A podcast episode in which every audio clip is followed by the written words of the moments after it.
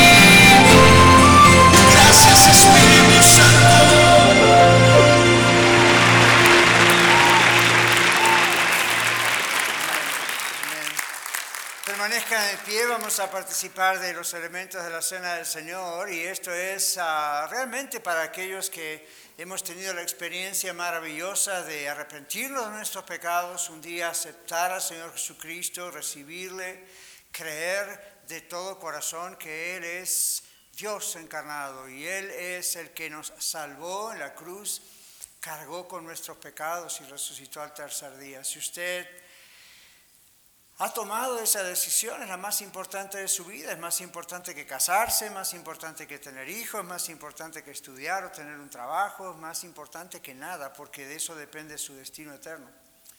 Si usted ha tenido esa experiencia, usted lo sabe, y usted lo sabe, si lo ha tenido, usted lo sabe, y si no lo ha tenido, también lo sabe. Si ha tenido esa experiencia de entregar su vida al Señor Jesucristo, participe de estos elementos porque entonces sí estos elementos tienen sentido para usted. Esto no es la misa, esto no es algo que va a perdonar sus pecados o salvarle de sus pecados. Esto es para los que ya somos salvos. ¿okay? No somos un club especial. Somos personas pecadoras que hemos recibido a Cristo como nuestro Salvador, somos redimidos de Él y celebramos con tanto agradecimiento al Señor que Él ah, murió por nosotros en la cruz. Por eso el Señor nos ha dejado eso establecido. La noche que Él fue entregado, Él tomó pan, así como el que yo tengo en mis manos. Un pan sin levadura que para los judíos bíblicamente representaba un cuerpo sin pecado, puro. Y Él lo partió y dijo esa noche a los apóstoles, tomad, de esto siempre, en memoria de mí.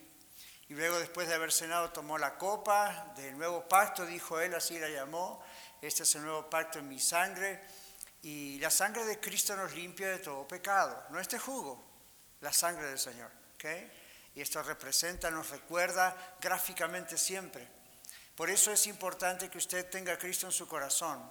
Si no, la Biblia dice que cuando participamos de algo como esto, que es importantísimo, y lo hacemos livianamente, no, no considerando lo que realmente es, nos hacemos culpables de lo que ocurrió. Entonces, participamos con gratitud porque somos hijos e hijas de Dios. Para los que no todavía son cristianos, cristianos no significa seguir una religión, una institución, ser cristiano la palabra significa ser un seguidor de Cristo.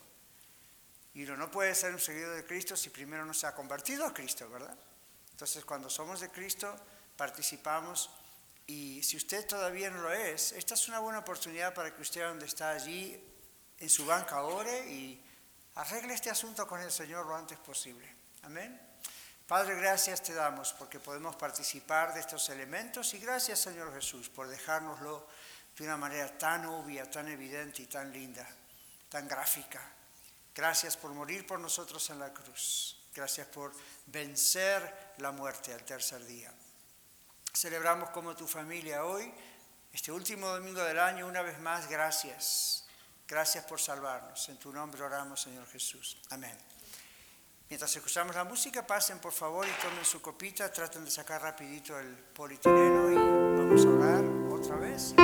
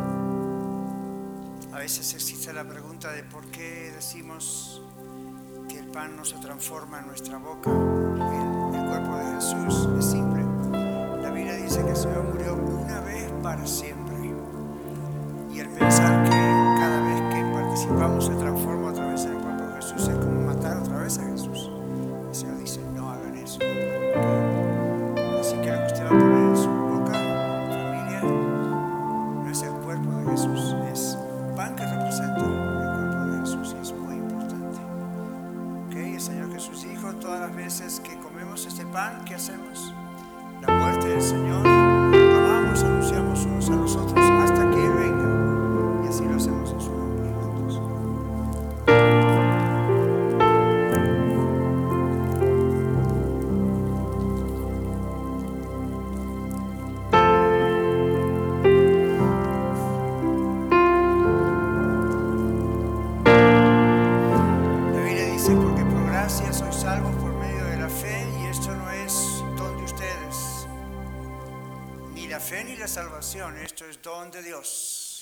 Y la Biblia dice, no es por obras para que nadie se gloríe.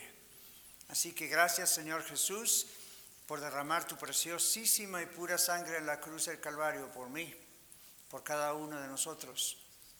Gracias por el día que convenciste nuestro corazón de que estábamos perdidos sin ti, por nuestro pecado, todo ser humano es pecador. Pero gracias porque viniste a morir en la cruz cargando con nuestros pecados y hoy lo recordamos otra vez a través de estos elementos. Gracias Señor por tu sangre vertida en la cruz para limpieza de nuestros pecados. Amén. Participemos.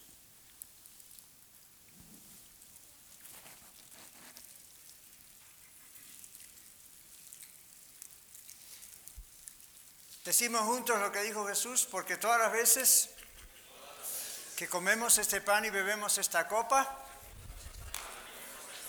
La muerte del Señor Jesús anunciamos hasta que Él venga. Amén. Amén. Amén. Tomen asiento un momentito más. Vamos a hacer algo muy breve porque gran parte del mensaje ya de alguna forma y sin saberlo, nuestros hermanos lo, lo testificaron. Como verán en la pantalla, el mensaje de hoy tiene un título muy elocuente. 2021.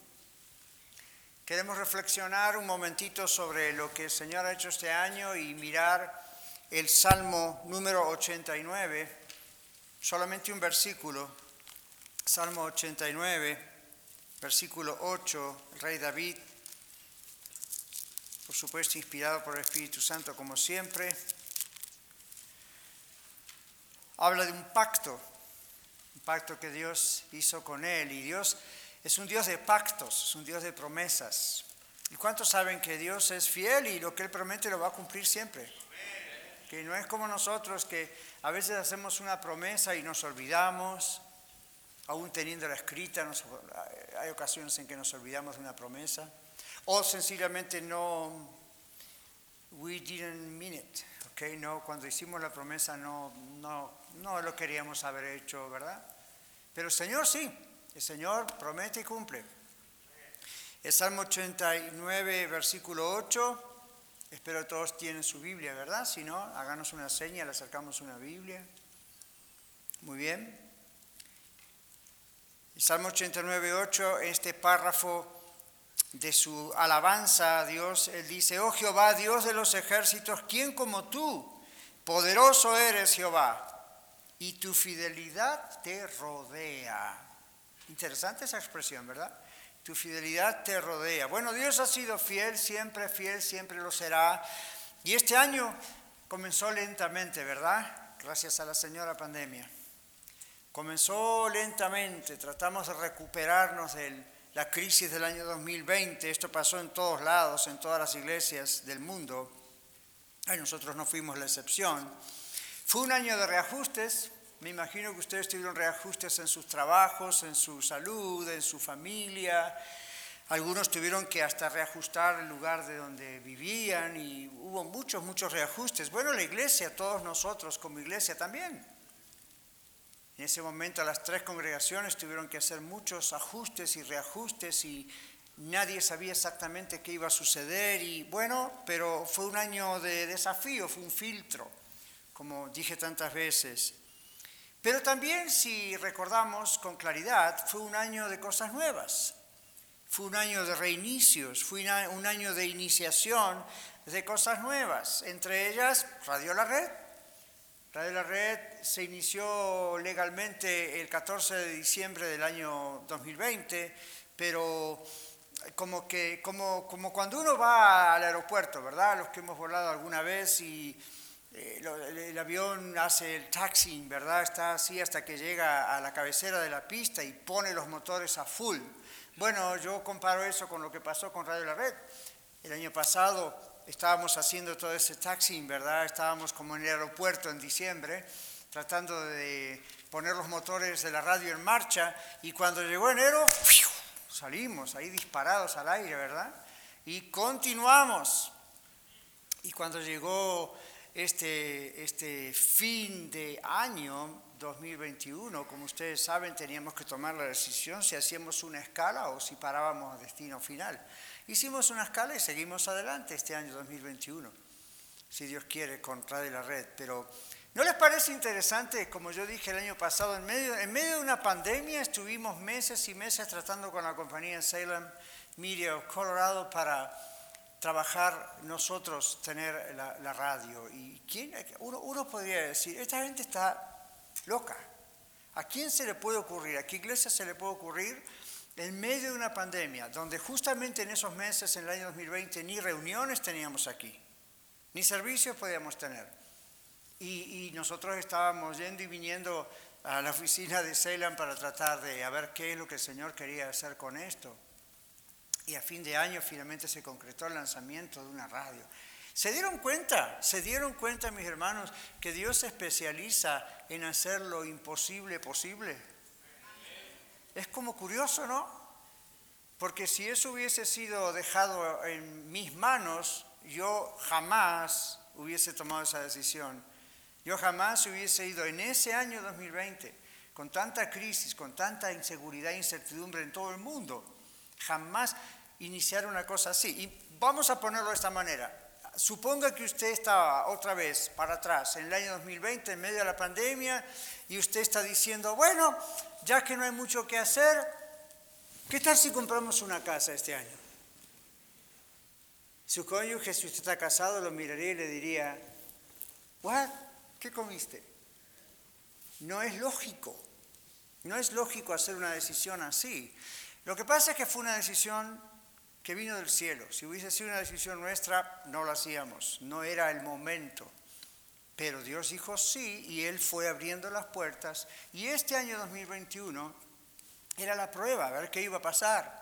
¿Cómo respondería la audiencia? ¿Cómo respondería la iglesia? ¿Cómo responderíamos todos los que trabajamos allí, somos como 50 y pico, 60 personas, todos los voluntarios, y wow, yo quedé con la boca abierta, dije, de veras, Señor, que esto es tuyo, porque a flote, y mucho más que a flote, y ahora por eso hicimos otro contrato para el año 2022, porque hay muy, muy buen apoyo, gracias a Dios, así que este año 2021 era un año de prueba también, para saber qué hacíamos. Pero bueno, luego también, allá por marzo, abril, comenzamos ah, los, ah, un llamado al trabajo, al servicio, y yo quedé asombrado como pastor, porque pensé después de ese mensaje, bueno, vamos a ver cuántas personas responden. Yo sé que todos queremos servir al Señor, pero el mensaje era bastante fuerte y sólido como para decir, es un compromiso duro, no crean que es liviano. Y tuvimos a muchas, muchas personas que respondieron a ese llamado. Y de ahí surgieron cuatro grupos plantadores de nuevas congregaciones. Y dijimos, bueno, vamos a ver si resisten la prueba del entrenamiento. Y duró varios meses y salieron todos muy bien adelante. Y de las cuatro congregaciones, sorpresa, una pudimos tener, la Red Lakewood, que está apenas dando sus primeros pasos y, ya tenemos otra nueva congregación, la cuarta.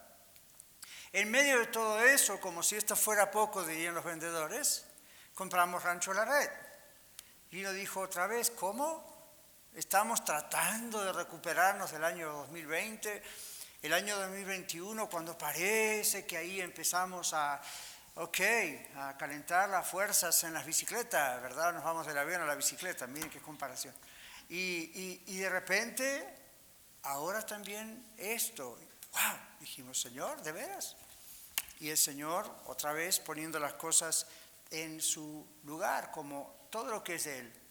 Pero se dieron cuenta, mis hermanos, y ustedes los que ven el video, que cuando Dios dice que hay que hacer algo, y cuando Dios ordena hacer algo, eso no significa que Él va a desenrollar una carpeta roja como cuando pasa un presidente, un rey, ¿verdad? Una reina, y todos íbamos a caminar ahí como iglesia suavecito, sin desafíos.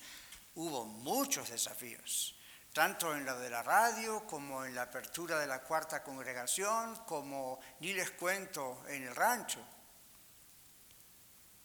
Una de las cosas que uno aprende es, pero Dios es fiel, la apertura de una congregación, un rancho, la radio, pero Dios es fiel. Y con la prueba Dios da la salida, como dice su palabra. Y así que si usted hoy se siente perturbada o perturbado, dice, ¿por qué Dios está permitiendo estas cosas en mi vida? Hay tantas circunstancias, parece como que Dios no está escuchándome, o quizá no existe, o quizá no tiene cuidado de mí. Recuerde esto, Dios siempre es fiel. Y hay un plan, Dios es un Dios de orden, y Dios tiene un plan, Dios tiene un orden, y Él no nos va a comunicar a nosotros cada segundo de nuestra vida, ni cada día de nuestra vida, oh, by the way, Daniel, quiero informarte que lo que te va a pasar, no hay problema, yo estoy bajo control, todo está bien. La Biblia dice que Él está bajo control. La experiencia con Él nos dice que Él está bajo control. Si usted hoy se siente como que las cosas están fuera de control, tal vez para usted, no para Dios. Entonces, ¿qué es lo mejor que puede hacer, pastor? Ponga su vida en las manos de Dios y de veras tenga fe en que Dios es fiel y Dios va a ir saliendo adelante. Dios va a sacar las cosas adelante en su momento, como Él quiere. Los jueves cuando estamos aquí gozándonos eh, en las reuniones de oración, aquí en el gym, y nos comunicamos con las otras congregaciones y, una de las cosas que siempre decimos es, no le vamos a dar recomendaciones a Dios al orar, no le no vamos a darle consejos, tampoco le vamos a dar ideas, ¿verdad? ¿Vieron que a veces uno ora dándole ideas a Dios? O como que le da consejos a Dios. Señor, te pido que hagas esto, esto y esto. Porque si tú haces esto y esto y esto con mi esposa, ella va a cambiar. O si tú haces esto, esto y esto con mis hijos, oh, ellos entonces van a volver a ti, o se van a convertir a ti. O Señor, si tú haces esto y esto con mi jefe, entonces sí yo voy a ganar más. Yo me imagino a Dios sonriendo, como diciendo, ¿really? Gracias por la idea. ¿Sabes? No había pensado en eso. Hmm, buen consejo. Entonces es bueno abrir nuestro corazón y decir, Señor, me siento así o esto me pasa, o tú ves lo que está ocurriendo, tú lo ves todo hasta lo profundo de mi corazón. Así que no te voy a dar un consejo, no te voy a dar una idea, no te voy a dar una recomendación, solo te voy a pedir que me ayudes a confiar en ti en medio de esto y que me dé sabiduría para saber qué hacer. Cuando iniciamos el servicio yo les dije, bueno, está el asunto del COVID y que sí, que no, y que esto y que el otro. Ore al Señor y pídale qué cosa. Sabiduría, no tenga miedo, pídale sabiduría. Señor, ¿qué debo hacer? En mi caso, en lo personal, ¿qué debo hacer? Y Dios le va a decir. No va a escuchar usted una voz del cielo, probablemente un ángel que venga a decirle, esto es lo que dice Dios. No, pero Dios le va, si usted conoce al Señor, Cuanto más conoce al Señor, cuanto más cerca está el Señor, más fácil es escuchar la voz de Dios, mis queridos. Más fácil. No es, Dios no juega a las escondidas. Cuando hay personas que dicen, pastor, yo no sé cómo escuchar la voz de Dios, yo les digo, ¿está usted en comunión diaria con Dios o espera hasta el domingo? Cuanto más cercano, más, más lo va a conocer. Cuanto más conozca la Biblia, cuanto más esté orando, es más fácil encontrar la voluntad de Dios. Es más fácil captar lo que Dios dice. Dios no es un Dios de misterios donde, y no, Él tiene misterios y hay cosas que no nos va a revelar. Yo sé, la misma Biblia lo dice, pero cuando se trata de nuestra vida y para qué lado Él quiere que vayamos, es pero bien claro. Ahora, no espero un sueño, no espero una visión. Yo tengo hermanos queridos en otras iglesias que yo voy a esperar que Dios me dé una visión, yo voy a esperar que Dios me dé un sueño, yo voy a esperar que venga un profeta, una profetisa, que me diga lo que tengo que hacer. Y yo les digo, ¿para qué si ya está la Biblia? Conozca la palabra de Dios y esté en oración. Cuanto más conoce una a una persona, más fácil es saber lo que él o ella quiere. ¿Cómo le fue con los regalos de Navidad? Hoy en día es muy fácil porque hay gente que hace como las listas, ¿verdad? Y ponen ahí en Amazon, este es mi gift list. Entonces ya le digo a todo el mundo lo que quiero que me compren. Entonces nadie, nadie se va a enojar, nadie, ok, ya, si uno dice, ¿por qué me compraste esto? Y ¿por qué lo pusiste en la lista? Pero antes que no estaba Amazon y todo eso, ¿qué era lo que uno hacía? Trataba de conocer a la persona. Yo conozco muy bien a mi esposa. Acabamos de cumplir 39 años de casados. Si a esta altura no la conociera, se imaginan. Pero ella también me conoce bastante bien a mí, inclusive gustos. Entonces, si se trata de un regalo, uno ya sabe que sí y que no, definitivamente. Cuanto más conocemos a Dios, uno más fácilmente conoce qué le gusta y qué no, definitivamente. No es tan difícil. Es más difícil un teorema de matemática. Pero el asunto es que siempre vamos a batallar con estar en la intimidad con Dios. Distracciones, trabajo, tareas, familia, siempre. Entonces, ¿qué es lo que uno tiene que hacer? Lo mismo que uno hace cuando uno se enferma. Tratamiento. Uno se enferma, el médico le dice, aquí están las pastillas o la medicina, acá está la terapia, aquí está el tratamiento. Y si usted lo cumple, va a salir adelante. Y si no lo cumple, good luck, dicen ellos. Entonces, ¿qué hace uno? Bueno, se programa y lo hace. Al principio eh, cuesta un poco, el diablo va a hacer de las suyas para distraernos, pero llega un momento que uno crea el excelente hábito y la necesidad de hacerlo todos los días. Entonces es más fácil escuchar la voluntad de Dios y más fácil ver cuando uno se está equivocando. ¿Mm? Así funciona esta iglesia. Así funciona la iglesia, a fuerza de oración.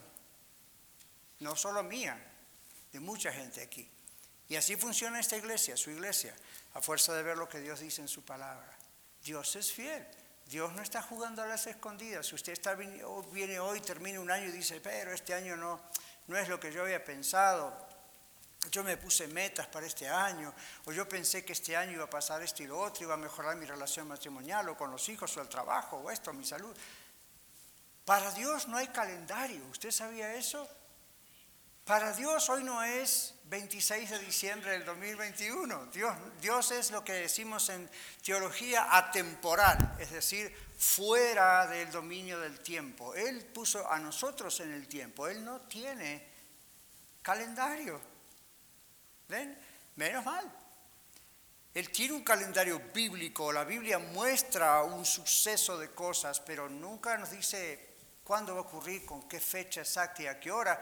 Solo Él sabe cómo lo está haciendo, pero Él no está encerrado en un calendario, en la experiencia del tiempo. Eso es lo que a nosotros nos desespera. Como nosotros sí estamos en el asunto del tiempo, nos parecen muy largos los tiempos de Dios, o a veces muy cortos. Solución, conozca más profundamente al Señor, porque el Señor, aparte de manifestarle su voluntad, le va a dar paz tranquilidad. Y si yo los pudiera mirar más de cerca, casi puedo ver en sus ojos como, ¿really, pastor? ¿De veras? Ajá. Ya. A menos que usted crea que yo lo tengo que decir obligatoriamente. Yo no tengo nada que decir obligatoriamente. Lo digo porque es lo que la palabra de Dios dice y es mi experiencia. Cuanto más usted y yo conocemos al Señor, no solamente en primer lugar el Señor nos muestra su voluntad con más claridad, nosotros la captamos con más claridad. Número dos, viene tranquilidad, viene paz. Paz no es ausencia de conflicto, paz es como manejarse durante el conflicto.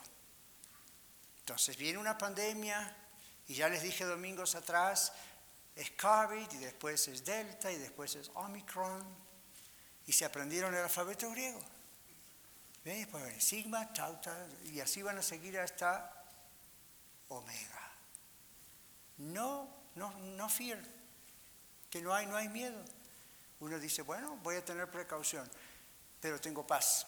¿Tiene paz usted en su corazón esta tarde?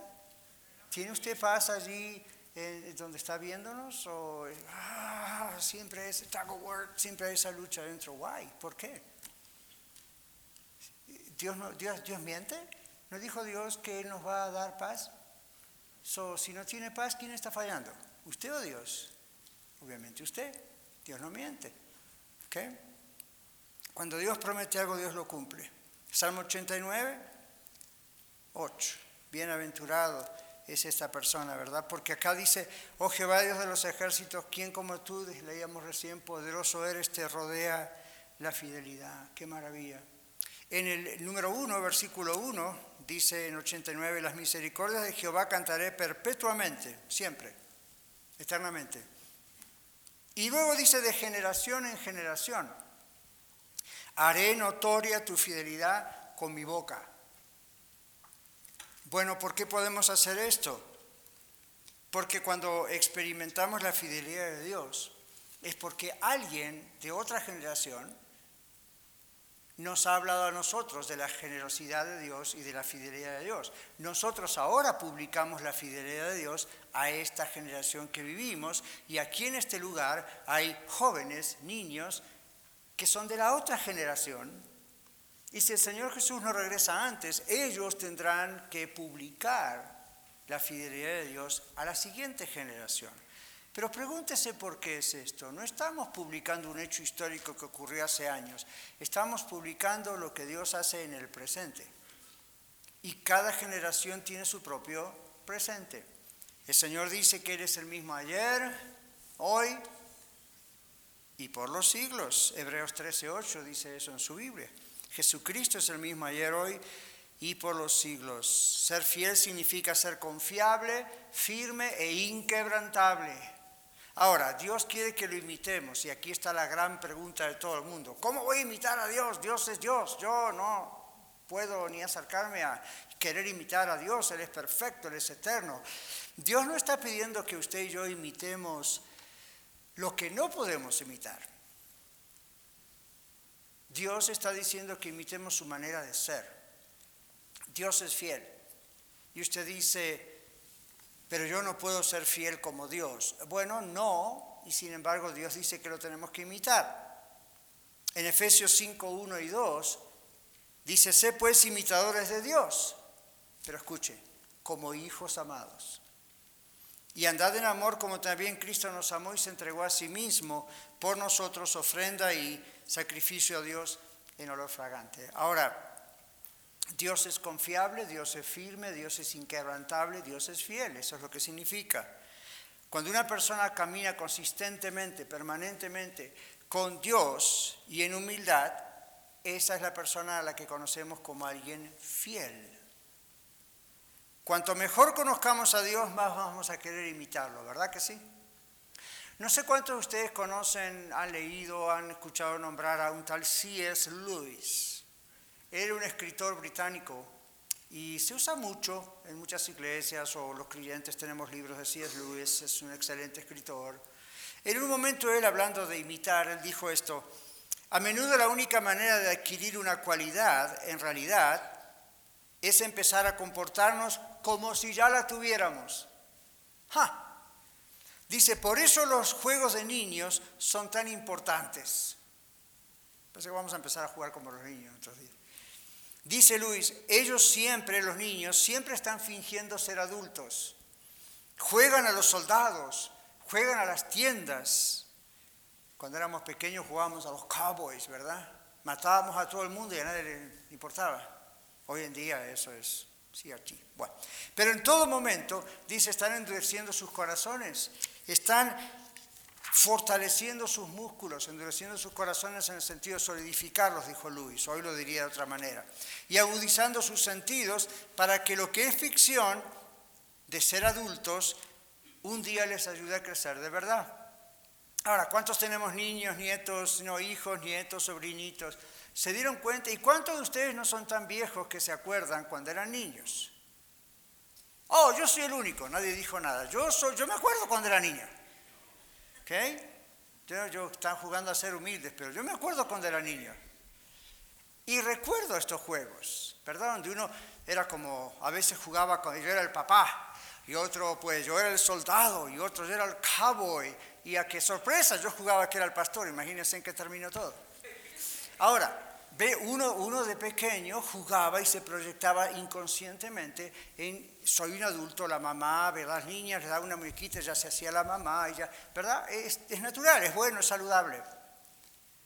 ¿Por qué ese es un buen ejemplo?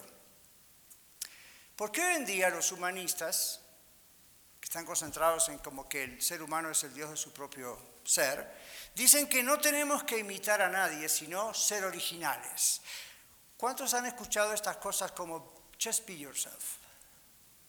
Sé tú, ¿verdad? Y, y sé original, no imites a nadie. Pero eso es antibíblico, la Biblia dice que tenemos que imitar a alguien. Entonces, ellos dicen, los humanistas, no, no, no imite a nadie, usted cargue adentro en lo profundo, en las profundidades de su ser, dicen ellos. Estoy usando palabras que ellos usan, ¿no? Y dicen, entonces, sea lo que, sea lo que usted quiera, se le antoje ser, ahí está. En vez de imitar lo bueno en otras personas, busque a ver qué hay adentro. Sin embargo, eso no es sabio, eso es totalmente necio. Es más sabio aquel que aprende a imitar lo bueno en alguien que aquel que siempre trata de ser original. Aclaración con luces rojas. Imitar no es copiar. Imitar no es copiar. Cuando Pablo dijo, sean imitadores de mí como yo de Cristo, no está diciendo cópieme. Hable como yo, tenga los mismos gestos, peínese como yo, vístase como yo. No, no, no, no, no. Imitar no es copiar. It's not a copy. It's an imitation. Entonces, ¿qué es imitar? Es tomar el ejemplo bueno y reproducirlo. Mi segunda hermana tenía problemas en la escuela. ¿Quién no tiene problemas en la escuela, verdad? En los primeros años. Y no sé, no, tenía ciertos problemitas para estudiar. Y la maestra fue muy sabia, una de las maestras, y la, la sentó con la mejor alumna del grado. Y usted dice, para avergonzarla, qué mala maestra. No, para que mi hermanita aprendiese de esa nenita. Y los grados de mi hermanita se fueron para arriba. de alguna manera, y eso no es osmosis, ¿verdad? Pero de alguna manera fue como entendiendo y aprendiendo de su compañerita. Los seres humanos aprendemos imitando a otros seres humanos. ¿Cuántos de ustedes hablan como su papá? ¿O tienen cosas que algún pariente le podrá decir, te pareces mucho a tu padre? ¿O te pareces mucho a tu madre? Espero que en las cosas buenas, no. Pero, ¿por qué los seres humanos somos así? Cuando se trata de imitar a Dios, ¿cómo lo podemos imitar? Él es invisible. ¿Saben qué es este libro, verdad? La Biblia. Aquí está cómo es Dios, cómo piensa Dios, cómo siente Dios, qué le gusta a Dios, qué no le gusta a Dios, qué leyes y qué ordenanzas son de Dios, cuáles no ven. Todo está ahí. Cuanto más la consuma, cuanto más la, ah, la digiera y cuanto más lo haga en oración bajo la guía del Espíritu Santo, usted va a conocer a Dios más y va a poder imitar a Dios. ¿Cómo? Bueno, a ver cómo reacciona Dios cuando hay un insulto. ¿Cómo reaccionó Jesús cuando alguien le hacía esto o lo otro o aquello? Bueno, yo tomo ejemplo, ahí está. ¿Ven? Luego la Biblia dice que también aprendemos a imitar a Dios imitando a quienes imitan a Dios. Mencioné recién al apóstol Pablo, sed imitadores de mí como yo de Cristo. Para los que apuntan, eso está en 1 Corintios 11.1. ¿No les parece como, suena como orgulloso de parte de Pablo? Imíteme a mí. Pero Pablo no tenía esa actitud de, hey, imíteme a mí, yo lo tengo hecha. No les está diciendo, cópieme, recuerde, está diciéndole, mire, yo tengo una vida ya de fe, de trabajo en el Señor, de amarle y de servirle, y esto es lo que da resultado, hagan lo mismo. Esa es la idea. Sean imitadores de mí, como yo de Cristo. Si hubiese puesto un punto, sean imitadores de mí, ahí hubiésemos dicho Pablo es arrogante. Pero Pablo siguió la frase, como yo de Cristo. Entonces todos los seres humanos necesitamos un modelo. Si es Luis estaba diciendo, el modelo nuestro son nuestros padres, ¿ven? Y otras personas. Sean imitadores de mí como de Cristo. ¿Recuerdan a Nehemías en el Antiguo Testamento? Nehemías estuvo allí levantando otra vez ese muro en Jerusalén. En el capítulo 7, versículo 2, Nehemías tiene que regresar a servir al rey el copero del rey le pidió permiso para ir a Jerusalén, le dijo que sí, le dio materiales y luego dijo, bueno, tengo que regresar a mi trabajo. Cuando tenía que regresar a su trabajo, Nehemías tenía que dejar a alguien a cargo de la obra material. Entonces, en 7.2, Nehemías tuvo que ah, abandonar a este lugar, a Jerusalén, para regresar a Persia y puso a Anani y a Ananías a cargo. La razón por la que eligió a estos hombres dice en 7.2, mandé a mi hermano Anani y a Ananías, jefe de la fortaleza de Jerusalén, y pone un paréntesis la Biblia aquí, porque este, Ananías, era varón de verdad, y escuche, y temeroso de Dios más que muchos. Esto significa que la fidelidad a Dios está asociada con el temor de Dios, el temor a Dios. Recuerden, hablamos del temor a Dios hace poco, está allí en el podcast, está en el video, usted lo puede ver escuchar. Si quiere bosquejo, se lo mando. Pero ahí está.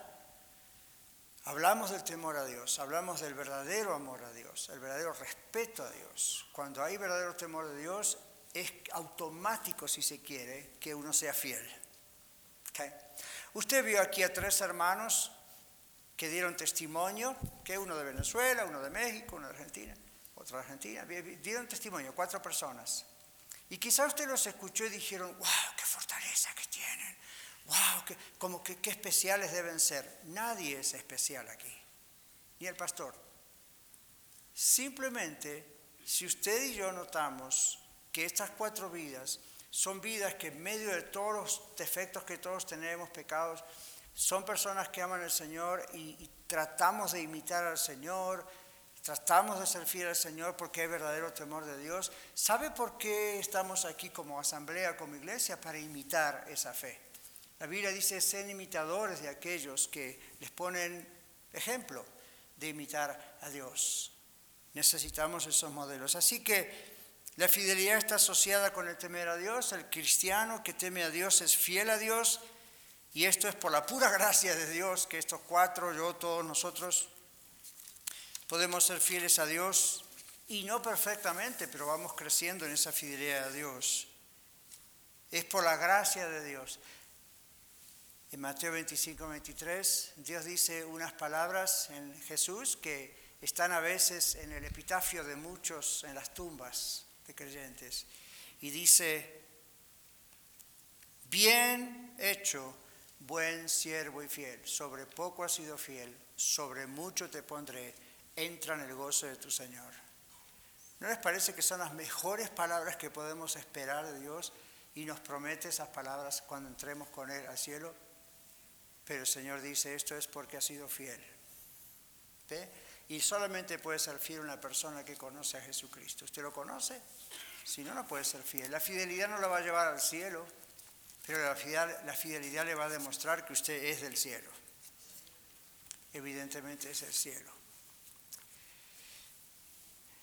Cuando llega fin de año y comienza el nuevo año, hay gente que se pone metas, ¿verdad? Dice, ¿cuál será, qué meta me debo poner? Y bueno, la voy a cumplir, así que no hay problema. ¿Qué meta me pongo?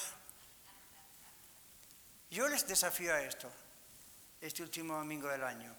Tal vez en vez de proponerse una meta para el año próximo, no está mal, pero tal vez en vez de proponerse una meta, Simplemente propóngase un cambio de actitud.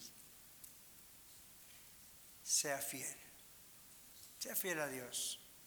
Propóngase ser fiel a Dios. Si usted se lo propone como un papelito y no, eh, este, este, año quiero comprar un carro nuevo, una casa, y, y a la misma categoría usted pone quiero ser fiel a Dios, va a ganar el carro más que la fidelidad a Dios. Porque la fidelidad a Dios no es algo que nos ponemos en un papelito y lo proponemos. Es algo que solo Dios hace en nosotros cuando hay una entrega completa. Entonces Dios naturalmente produce lo que Él es, fiel. Pastor, ¿cuál es su deseo mayor para el año 2022? Que seamos fieles a Dios. Porque si somos fieles a Dios, lo demás viene todo por añadidura. Casi no tenemos quien está gastando la saliva pidiendo otras cosas, viene.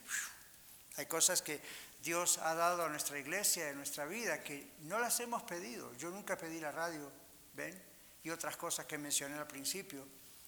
Son cosas que Dios añade. Dios añade. No son como los regalos de Amazon, ¿verdad? Donde uno pone la lista, como decíamos antes, y ya sabe lo que va a... Ya, ya, le van a dar lo que ya pidió. Es casi como mandarlo a hacer un mandado por algo que yo le voy a dar dinero o no le voy a dar dinero. No, eh, es diferente. La añadidura de Dios es algo que viene como añadidura, como algo que se añade, como algo que se agrega sin que usted lo haya pedido. ¿Qué le parece? Deleítate a sí mismo en Jehová, dice la Biblia, y Él te concederá las peticiones de tu corazón. Pero esas son las peticiones. ¿Qué tal la otra? Busca primeramente el reino de Dios y su justicia. Sea fiel. Y todas las demás cosas vendrán por añadidura. Qué lindo Navidad, un regalo de Amazon. Lástima que yo sabía lo que venía en el paquete porque yo mismo lo pedí. Está bien, pero qué maravilloso es una sorpresa que nunca esperábamos. Eso es lo que el Señor quiere para usted, pero hay que ser fiel. Vamos a ser fiel siempre.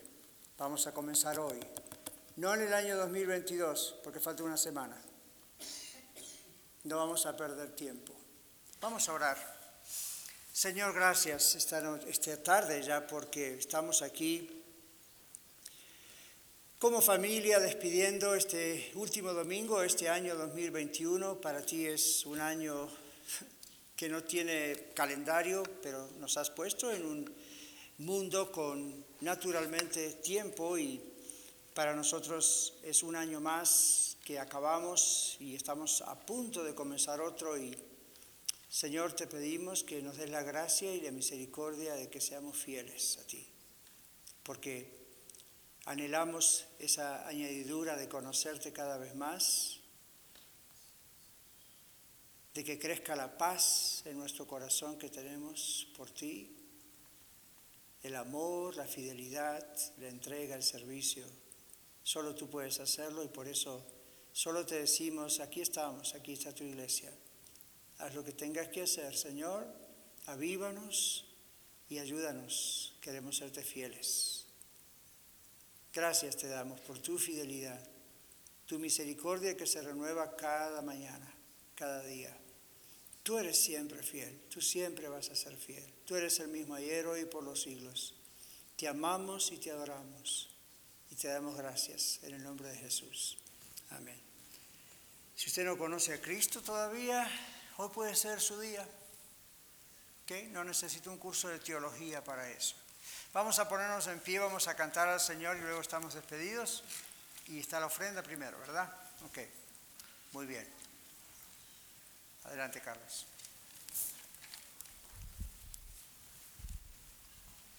Gloria a Dios. Gloria a Dios por su fidelidad y por su amor. Ese mismo amor y esa misma fidelidad que, que nos alcanzó, creemos que un día esa misma fidelidad nos, nos llevará a casa con Él. Nos llevará a casa y reinaremos con Él. Oremos, hermanos, por, por las ofrendas y los diezmos, consagremos pues todo lo que hemos dispuesto en nuestro corazón para honrar y para adorar a Dios. Padre, gracias Dios, gracias por tu amor, gracias por tu misericordia, gracias por tu fidelidad, Señor, que hasta aquí nos ha pues ayudado, Señor. Tú eres fiel y permaneces fiel con nosotros, Señor. Permaneces fiel para siempre. A ti te damos toda gloria y toda honra, Señor. Oramos por estos diezmos, estas ofrendas y todo lo que hemos dispuesto en nuestro corazón para adorarte y para bendecir, Padre, tu reino, Señor, en esta tierra, Padre Santo. Sabemos pues que tú eres el dueño del oro y de la plata y que tú Padre, no nos pides dinero, Señor, por el contrario, todo es tuyo, Señor, y de todo eso que tú nos das, pues nosotros te damos, Señor, reconociendo pues tu señorío sobre nuestras vidas, reconociendo tu grandeza y, Padre, siendo instrumentos en tus manos para esa extensión de tu reino aquí en esta tierra. Consagramos esto, Señor, todo lo que hemos dispuesto en nuestro corazón creyendo en tu fidelidad y en tu amor y pues que confiamos en ti por siempre y para siempre, Señor. Eres nuestro Dios y a ti pues te damos gracias. Oramos, Señor, en el nombre poderoso de Jesús. Amén. Amén. Hermanos, tienen allí unas canastas. Pueden colocar allí sus diezmos, sus ofrendas. Y los que lo hacen vía online o a través de la aplicación, pues gloria al Señor. Así que eh, vamos a cantar un cántico y luego estamos despedidos. Adelante.